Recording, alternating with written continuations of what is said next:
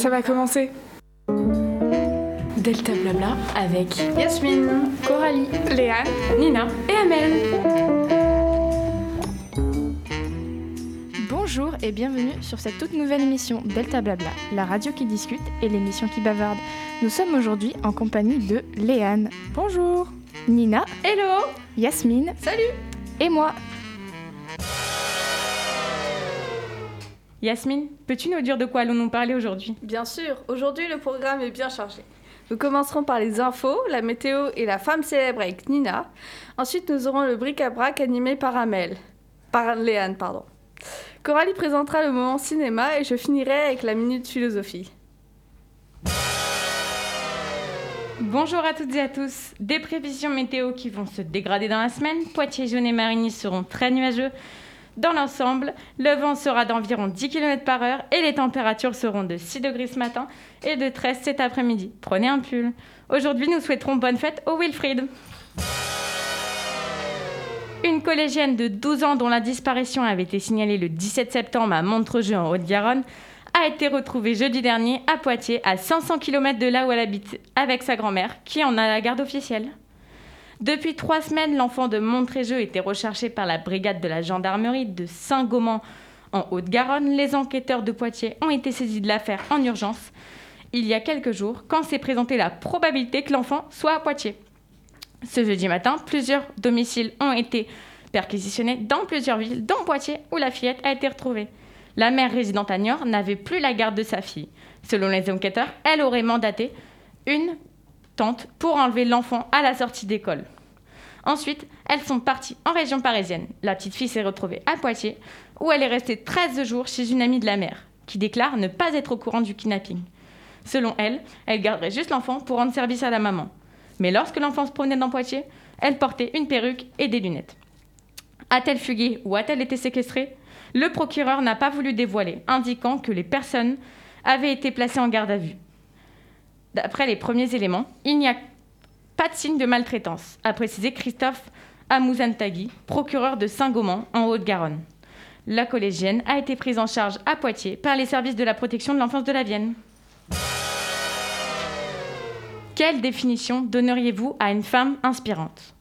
Gabrielle Chanel, une femme à la fois puissante et une femme inspirante qui ose être ce qu'elle est. C'est une femme qui vous donne envie de vous dépasser, un véritable rôle modèle pour nous jeunes femmes. Il était une fois, dans le centre de la France, une jeune fille qui vivait à l'orphelinat, entourée de nonnes vêtues de noir et de blanc. Elle s'appelait Gabrielle Chanel. À l'orphelinat, les filles apprenaient à coudre, mais n'avaient pas vraiment le choix des couleurs. Elles utilisaient le même tissu que les nonnes. Leurs poupées portaient toutes du noir et du blanc. Plus tard, Gabrielle travailla comme couturière, le jour, et comme chanteuse la nuit, dans un bar. Les soldats pour qui elle chantait l'appelaient Coco, un surnom qui lui resta jusqu'à la fin de sa vie. Coco rêva d'avoir sa propre boutique à Paris. Un jour, un de ses riches amis lui prêta assez d'argent pour réaliser son rêve. Les vêtements de Coco étaient super malgré la simplicité du tissu. Où avez-vous acheté cette robe? s'acquérèrent les Parisiennes élégantes. Je l'ai faite moi-même, répondit-elle. Venez dans ma boutique et je vous en ferai une. Les affaires marchaient si bien que Coco put rapidement rembourser son ami. Sa création la plus connue fut sa petite robe noire. Coco fit de la couleur rituellement associée aux enterrements la couleur parfaite des soirées chics. Une grande partie de notre garde-robe a été fortement influencée par Coco Chanel, la même styliste qui a commencé par coudre des habits de poupée à partir de jupes de nonne. Coco Chanel répétait souvent Le luxe, ce n'est pas le contraire de la pauvreté, mais celui de la vulgarité. Aujourd'hui, dans le bric-à-brac, nous reparlerons de l'espace. Une bactérie a vécu pendant trois ans à l'extérieur de l'ISS, à 400 mètres au-dessus de la Terre. Elle s'appelle Deonicus radiodurans. Cette bactérie, présente dans les milieux hostiles sur la Terre, a, des a la capacité de résister aux radiations. Trouvez-vous cela utile ou pas?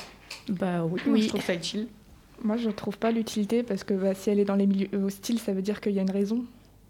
Ben oui, mais ce qu'on pourrait, euh, en, en l'étudiant plus, euh, on pourrait comprendre comment est-ce qu'elle fait justement pour euh, résister à ces milieux hostiles pour l'humain et ça pourrait nous permettre de créer ou de comprendre pourquoi est-ce qu'on est, pourquoi est-ce qu'on peut pas aller dans ces endroits sans mourir ou sans être gravement blessé ou avoir des répercussions.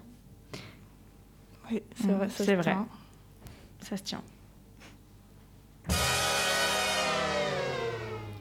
Je vais vous présenter le moment cinéma. Le top 5 des films du moment. En cinquième, position, nous avons Tenet, un film d'action américo-britannique de Christopher Nolan, qui est sorti le 26 août 2020. En quatrième position, nous avons Peninsula, qui est un film d'horreur sud-coréen de Young Sang-hyo, date de sortie le 21 octobre 2020. En troisième position, nous avons Les Nouveaux Mutants, qui est un film fantastique américain de Josh Boone, qui est sorti le 26 août 2020. En deuxième position, nous avons Antebellum, qui est un film, d'horreur américain de J.R. Bush, qui est sorti le 9, oct- le 9 septembre 2020. Et en première position, Mon cousin, qui est une comédie française de Jean Counant, qui est sorti le 30 septembre 2020. Bonjour, alors aujourd'hui c'est pas, pas une minute écologique mais philosophique. Aujourd'hui tout le monde a un avis sur tout et ce week-end j'ai découvert le mot qui définissait ça. C'est l'ultra-pidarianisme. C'est le fait de donner son avis sur tout sans en avoir les compétences. Ce mot vient d'une locution latine qui signifie littéralement cordonnier, pas plus haut que la chaussure. Cette locution aurait été dite par un peintre. Son cordonnier lui aurait fait une remarque à propos de comment il avait peint une sandale. Le peintre corrigea la chaussure et pris d'une fougue, le cordonnier fit aussi des remarques par rapport à comment il avait peint la jambe.